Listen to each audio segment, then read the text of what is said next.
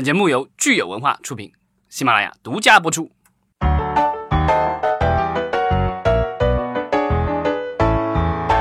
欢迎大家收听新一期的《影视观察》，我是老张。我是大米，大家好，我是石溪。对啊，这一期我们聊什么呢？戛纳过节呗，外国节，对，朋友圈节。对，其实我觉得就是戛纳电影节，之前我们去年也其实也聊过，它的很重要的两个组成部分，一个是电影节本身，另外一个是这个电影市场。其实跟中国电影行业更相关的，我觉得可能是电影市场，因为有买片卖片，可能是对我们来说影响更大的。像去年从戛纳我们收获的这个。呃，几部影片其实陆陆续续在国内都上映了，好像票房也还不错，对吧？之前上的那个《无以为家》也是何以为家啊，何以为家。没看就没看。小偷家族啦，何以为家了，反正对最后票房成绩都挺不错的。对对，然后所以这一次的呃戛纳电影节其实也有大量的中国公司参加。我在网上看到数据是说，大概也有六百家左右的中国公司去参加了这一次的活动，然后跟去年基本上持平啊。当然，好像呃那边公司最多的还是来自于美国的公司。嗯，但是很有意思啊，就是中国很多公司，美国很多公司，但是今年在电影节上，好像这两个国家的公司稍微这个互动不如往年了哈。就聊聊呗，就反正买交易上面可能就费劲了。啊，对，这个其实呃，因为我们也没有去现场了，只是从这个媒体上看到的这各种各种报道啊。对，我们总结一下，基本上的意思就是，因为目前的我们的所谓的众所周知的原因，可以说吧？啊，不可以说吗？可以吧？不知道啊。开笑了，反正就是会影响到这样的一个内容的采购和合作吧，基本上。对，因为像之前我们和韩国的各种纠纷吧，然后导致了很很多的韩国的内容以及韩国的演艺人员在国内，呃，就是没有办法上映或者没有办法这个出演，这个是、呃是有影响的。那不知道这次的贸易纠纷会有什么样的影响，中美之间，对吧？嗯，因为其实呃我们之前其实也聊过，其实虽然进口片呃在呃我们整体的票房当中所占的比例这两年其实是在下降的，但是。呃，不可否认的是，呃，有一些进口电影，尤其是来自于好莱坞的进口电影的话，其实在我们的票房上还是占着相当重的一个比例。嗯，如果完全把这个抽掉，我觉得也是不大现实。但是接下来会怎么样去处理这件事情对，所以这个是我觉得可能是大家会观望的。当然有各种传言了，甚至有有极端的传言说，因为现在其实暑期档的有一些电影，尤其是美国电影的进口片已经定档了。呃，但还有很多的是没有定档，尤其下半年的电影啊、那就是也现在也有传言说，可能下半年就彻底没有美国片了。对，但是反正外片还是会有，因为每年的这个指标是跟中国是跟国际世界贸易组织定的嘛。但是可能在外片的分配比例上呢，可能好莱坞大片如果让步了的话，我们可能就会多一些其他的，像欧洲啊、东南亚啊、日本啊或者韩国之类的其他类对，但问题就是这些小语种的电影能不能在国内吸引到足够的观众，愿意掏钱去买票去电影院支持，这个是一个大大的问号。提了一个很大的难题。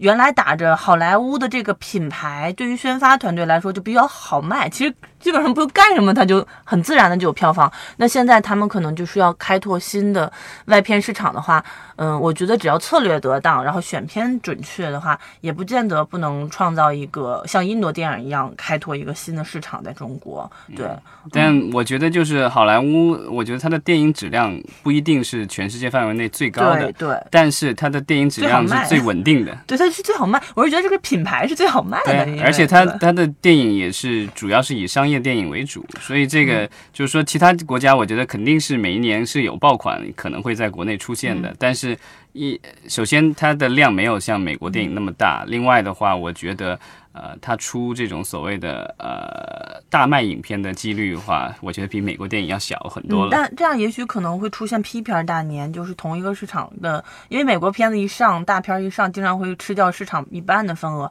那么现在可以就我觉得可以更细分、更多面开花一些吧。anyway，反正这个只是一个就顺着说了一下，我们还是说回戛纳这个电影市场和电影节的事情吧。嗯老，张，今年是第多少届来着？七十二届，对，七十二届戛纳电影节。今年的话，我其他国家电影我们就不多聊啊，嗯我们先聊这个咱们国家相关的一些电影。呃，去年的话，贾科长是有《江湖儿女》是入围了主竞赛单元，最后也没得奖。当然，这个也是风光了一阵。然后今年的话，继续有我们的、呃，这个我也觉得是文艺片常呃常客，对、嗯。文艺片的常客，以刁亦男导演他执导的新作《南方车站的聚会》也是入围了主竞赛单元，对吧？刁亦男就是之前《白日焰火》的导演，对他好像延续了之前的这个犯罪题材，这部好像还是根据所谓的真实故事的启发，然后改编的一个犯罪的故事，对都是讲述了一名小偷在绝望的逃亡路上自我救赎的故事。嗯，呃，然后小偷的扮演者比较有意思啊，是这个胡歌是吧？就 对，这个我想起没啥有意思。你没有啊，因为之前不是有那个有一个网上的段子是说这个胡歌自我介绍的时候是 My name is huge”。huge 对女主角还是桂纶镁，这个是第二次合作了，对吧？之前《白日焰火》也是她，嗯，然后廖凡继续出演对对白日焰火所以其实是老面孔加上一个这个新演，嗯对。但胡歌其实也不是新人，但是电影演的比较少。他的上一部电影我感觉好像还是什么《超时空恋爱》什么之类的一部。呃，和景甜一起主演的一个贺岁的电影，我印象当中，这是我上一次知道他演大电影的。之后的话，好像一直是在小荧幕上。还有话剧圈，所以其实这一部《南方车站的聚会》，我们应该不久后也会在中国的大屏幕上看到，因为现在去戛纳参加展映的电影都是先拿到龙标了，对他他才去能去戛纳。这一次的话，其实有有另外一部呃中国的电影，它参加的不是主竞赛单元，是一种关注单元。然后，但是因为呃种种的技术原因，然后最后呃差点就是说片子都以为快快放不了了，最后片子放了，但是全体的主创都缺席了。嗯，对，咱们其实可以说一下这个技术原因啊，因为网上因为这个 技术原因，所以有很多人有很多猜测。然后老张给大家讲讲这个到底技术原因是具体是怎么回事儿。对，这个我也是道听途说的啊，就是说这个。呃，之前柏林电影节其实张艺谋导演的《一秒钟》其实也出过类似的事故，就是之前电影节官方宣布说这部片子要参展，然后会展映，到最后的话突然呃爆出来消息说因为技术原因，然后没有办法，嗯，没有办法放映了啊。对，那当时其实那个时候就播三三月份的时候，其实呃国外就有各种猜测，但有一种我觉得是比较靠谱的啊，这个单跟大家分享一下。其实就是说，啊，因为这个之前的话，中国的电影作作为一部中国电影，你要去海外参加电影节，然后或者参展或者什么之类的，那你首先要做的一个事情是说，呃，一定是广电总局批准的对，啊。但之前是广电总局，现在的话咱们是那个电影局。嗯啊，那电影局的话，它的这个批准的话，其实呃，如果大家了解过，就是国内电影的审查的话，就是我们这所有的电影的话，其实实行的是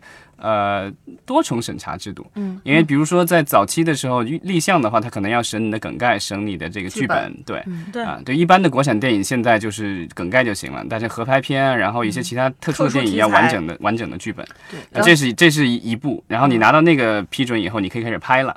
那拍完了以后的话，其其实，在上映之前还要经过两次审查，一个是所谓的内容审查，嗯其实就是说你这个片子可以是粗剪，然后呃台词的配音没有完成没关系，特效没有完成没关系，然后特效没做完也没关系，啊、你得交上去。这个就是说他要看你这个就是内容有没有呃符合国家的这个各种要求。那审完了这个以后呢，其实就给龙标了，就是说你是内容审查通过了。但是这个时候的电影还没有完成，所以在你所有的，比如说你的是每一帧画面、每一个声音、所有的文件，就是你这现在没有胶片了嘛，所以其实就是说你的整个数字文件，你的 DCP 全部打包弄好了，一任何内容都不会改了，然后交上去做最后一道审查是技术审查。那理论上来说，技术审查只是说看你的声音、画面有没有什么问题，但其实如果是内容跟内容审查的时候的那个版本有太大的偏差，如果是有什么问题的话，其实也有可能被刷下来。但是基本上这种概率不会特别大。然后呃，按照之前的一些行业内惯呃惯用的一个数据是说，百分之九十九的这个通过了内容审查的影片，基本上都能通过技术审查，当然有少数的通过不了的。那原之前我们的这个电影去海外送审，或者是呃去海外参加电影节什么之类的，参加评选，其实只要拿到了龙标，就是所谓的内容审查过了以后，技术审查还没过之前，其实就可以做这个事情了。嗯那现在的话，从今年开始，因为去年呃电影局从广电总局呃放到了中宣部下面，然后有一些规定可能改了。那现在的说是现在新的说法是说，现在所有的影片如果要去海外参展或者是竞评选什么之类的，就必须要呃龙标和技术审查都要拿到。那龙标的话，大家去看电影的时候，可能大家都注意到前面有一个那个标出现，对对吧？国家电影局什么的。但是就是如果你在电影院老老实实坐到最后一秒，然后所有的字幕都出完了，然后不管是进口片还是国产片什么之类的，就所有的在中国上映的这个电影，除了一些特殊的这种展映的这种电影节展映的电影以外，所有的这些电影的话，其实都有一个最后一个技术审查证的一个证书，就是这个就是说一前一后，就是这两次审查。那现在的话，就是这个六欲天的话，我不知道是不是因为这个类似的原因，然后没有办法去上映。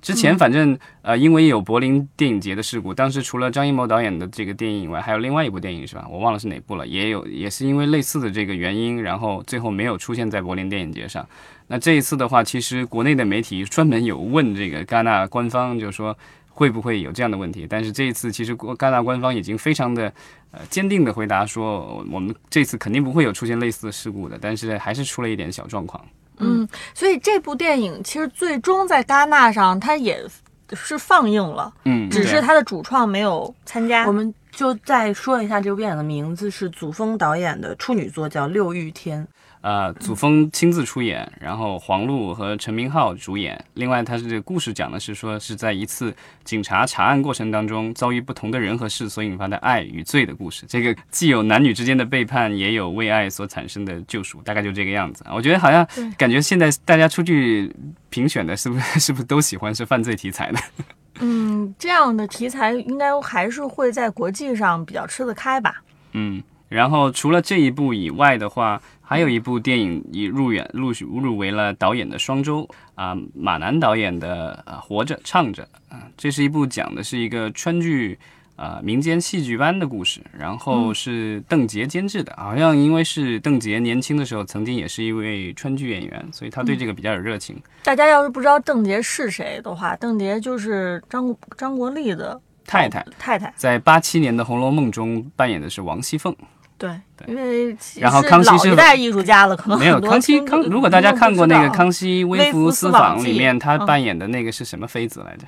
德妃是吧？如果没记错的话，很老的一部电视剧了，可能好多年轻听众不不一定知道他是谁了。对，拍了一二三四部吧，好像。嗯，对。然后这个马南导演的话，他其实是加拿大的华裔吧。然后这部电影是他的，可能是他的第二部电呃电影长片。之前有一部《老实》，之前也是在呃各种电影节放过，但是好像在国内也并没有公开上映过。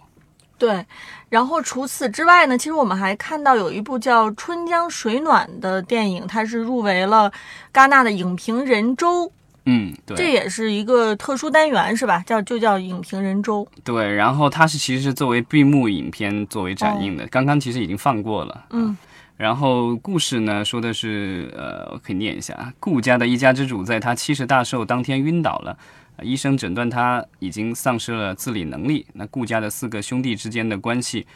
发生了巨大的改变，而各自家庭内部的问题也在同时爆发。啊，这个像像像是不是像有点像一一还是什么的？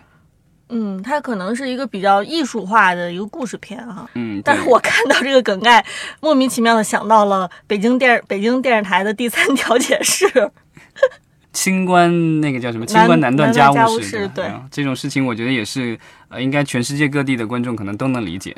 嗯嗯，然后这也是导演顾晓刚的第一部剧情长片啊，好像也是。据说是影影评人周历史上第一部华语的闭幕影片。嗯，那还是非常了不起哈。嗯，而且呃，这部电影是由叫一个叫工厂大门影业的公司制片哈。这个影业我们之前好像没有在节目中关注过。呃，我们看到这个出品方里除了工厂大门以外，其实也有大地，所以不知道这个大地影业会不会在将来接下来会在国内发行这部电影。嗯，好。然后我们刚才说的其实都是长片哈，然后还有一部中国的短片。也是入围了这个戛纳的短片单元。对，这部是叫《南方少女》。我去看了一下预告片，然后就是一个女孩在打乒乓球，然后你只看到她的侧脸，然后一直在砰砰砰砰砰砰砰砰，所以我不知道具体情节是什么啊。但这部短片的话，大概就二十分钟，然后目前来说，反正我觉得可能国内大部分的观众也看不到。然后之后这个，因为短片其实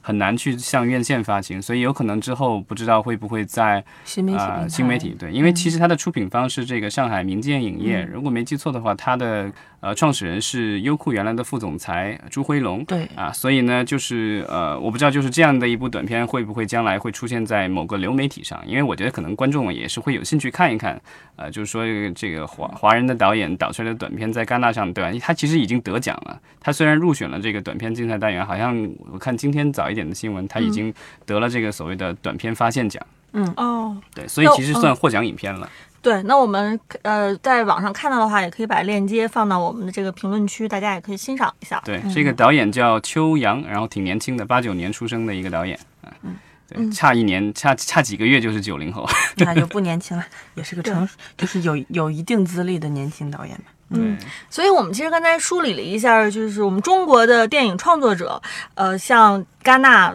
呃提交的他们的作品啊，以及取得的成就，还都是非常了不起的。然后接下来我们其实可以看一看出现在戛纳电影市场上面的发布的一些跟中国资本有关的项目。嗯嗯对，其中的一个影片就是去年其实，在戛戛纳上就很受人关注。之前我们也聊过啊、就是范爷需要出演的一部电影叫《三五五》。嗯啊，他导演很厉害，是 Simon Kingberg。如果大家对这个人不熟悉的话，就是他是我们看过的很多部的《X 战警》电影的编剧以及制片人，然后是也做了导演。最近的一两部好像他也导了。嗯，然后他其实是就是之前我们有一期可能聊过所谓的美国的这个所谓的超级制片人。然后包括有卢卡斯影业的制片人，还有漫威的制片人。那其实这个 Simon Kingberg 其实是 X 战警的超级制片人。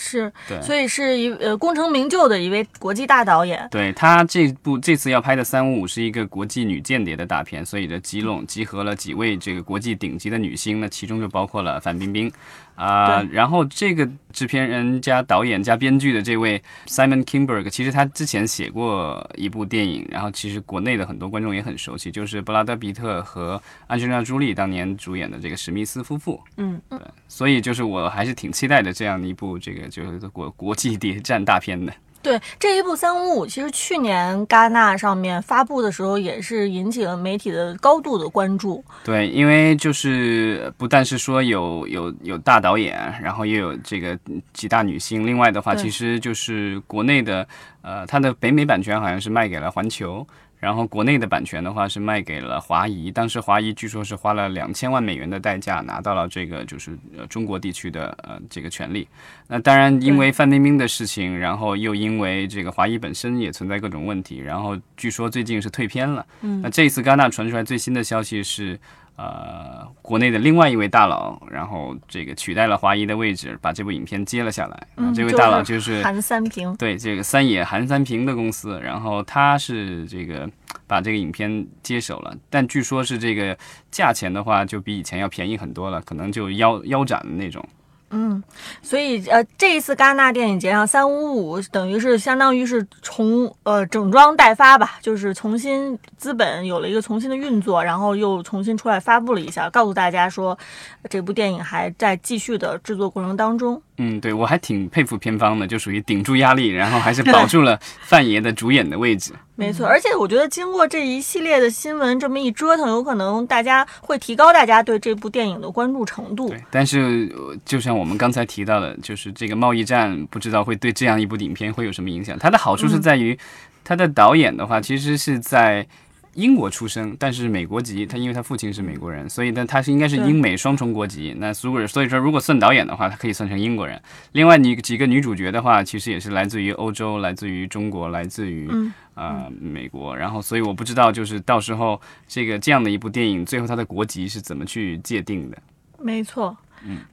然后我我觉得可能这一部电影更就是三五五，其实是一个相对来说国际化的一部电影哈。然后还有一部电影是我们中国观众特别期待的，但是它是典型的一个美国电影，它就是这个《好莱坞往事》。对，对昆汀一出手就知道有没有，对吧？对嗯这个历史电影史上敢叫往事的都是野心勃勃，你知道吧？没错，这部电影的话，之前我们聊那个 CinemaCon 的时候，其实也提到过，那就是因为这个 CinemaCon 的时候，索尼没参加，所以这部电影当时没去宣传，嗯，但是这部电影其实已经在国内片了，对对，而且在国内大家已经是非常关注了。对，这部电影可能进不来。嗯，怎么说呢？因为就是博纳这次是投了，据说是投了百分之二十，所以其实是压了大宝在上面。然后索尼哥伦比亚负责中国以外的发行，然后是七月二十六号在北美上映，然后在戛纳已经做过了放映了。然后据说是口碑爆棚了，然后这个昆汀也是写了一封公开信，恳求各位观众千万不要剧透。对，就是一听就好像是吊大家胃口哈。我现在听到就觉得口水都要流出来了。对，但是问题也就在于，就是这个贸易战会不会影响到这样一部电影？至少我觉得它要同期的话比较困难，因为它是对七月份上映，然后国内这个时候的话，往年通常这个时候是国产电影保护月，就即便没有贸易战，好像美国电影上映也比较艰难。对，因为我其实觉得对这部片子和三五比较起来，我觉得对这部片子的冲击会更大，因为它近啊。对，三五还没拍呢。拍呢，拍个一两年，加上后期，然后范爷的事儿估计也也过去了，贸易战可能也过去了，就可能安安全全的就能上了。但是这部片子就是赶到了一个坑角儿上，哎，影迷们就 就没办法，嗯对。但我我估计就是真正伯纳心里在滴血的，就你影迷再怎么样哈，我们就是还有网盘街，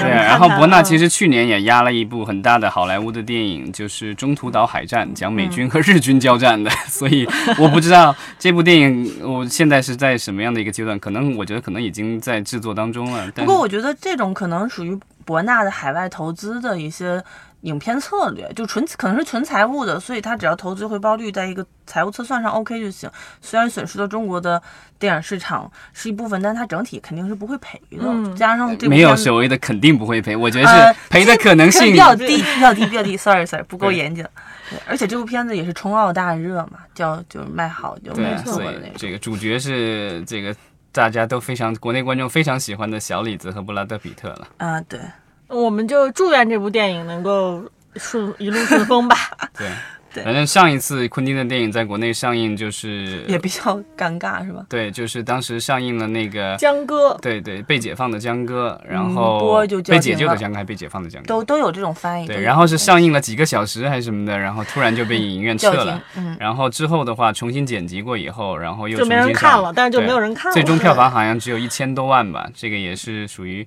好像是昆汀唯一一部在国内院线上映过的电影，但最后的话一地鸡毛。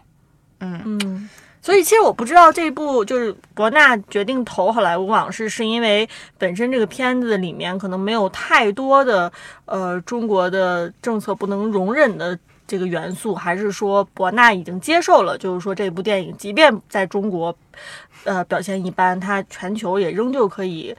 呃，就是分到一杯羹，我不知道是哪个原因让他，但是我觉得他嗯投这样的一部电影应该是纯财务投资。我也觉得是对，然后那个嗯国内能不能进这个很难说，因为昆汀的话，他的电影大部分都是 R 级，对就即使即便能进的话，也得减。对，嗯因为我之前在公司的财务那边投，就是也看过项目嘛。他们很多这种大的集团性公司都有海外投资部，就是纯财务，就有很多好莱坞的项目拿过来，包括当时《战斗天使》啊什么的，反正就是他们可能就不是很 care，但肯定合同里一般都会签，如果在国内发行，那他就是他们，但是如果发不了，其实也没关系。《好莱坞往事》这部电影，我觉得就是现在的话，大家都期望很高了，所以我觉得它在海外就能回本的可能性可能是比较大一些。但是就是如果能够在国内上映的话，我觉得就博纳至少是名利双收吧。对对对对，就像之前阿里投那个绿皮书一样的。对对对，嗯，但是就是昆汀一出手，对吧？就大家都知道这个各种各种都是各种粗口和各种血浆。那我觉得他也可以等一等嘛，因为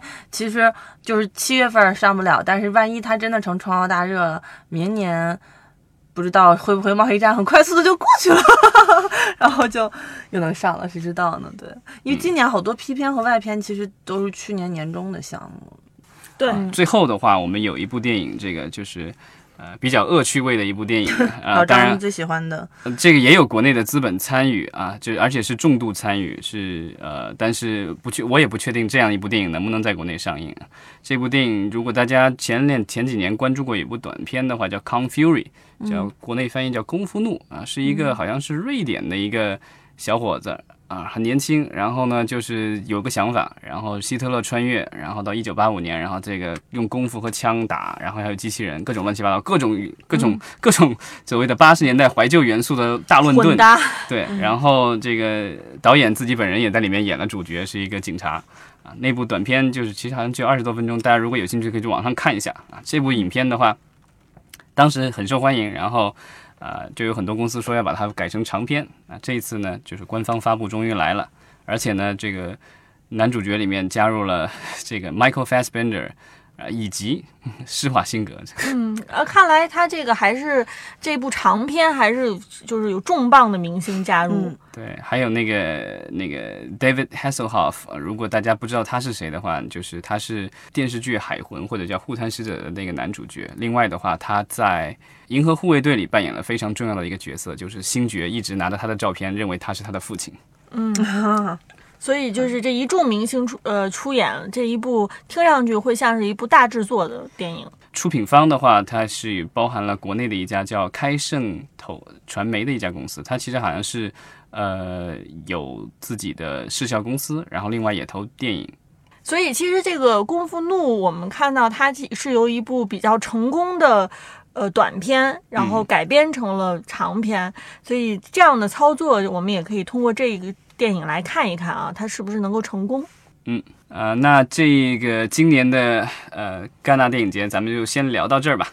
对，其实我我觉得好像聊下来，呃，比我们相比于我们去年，好像我们聊戛纳里面的发布的新片要少一些，可能也说明现在我们中国投资人也好，或者是买家也好，更理性，可能没有说大手笔的在花很多钱在很多项目上。其实我知道的就是，我就就周围朋友圈观察哈，这两年越来越多的中国媒体人和中国的公司会到那边的电影市场去，去却明显的是比前两年要多了，嗯，能看出来，而且是销售效果也比较好。但是可能那种作为宣传阵地的，好像逻辑会变弱了，就纯市场行为多了一些，这是好事。但是他们可能不去会觉得年好像要投钱在这办发布会中协好像还在那儿做了一个放映和宣对传，，而且中国的动画片很多也上这个地方来卖的，还可以。对，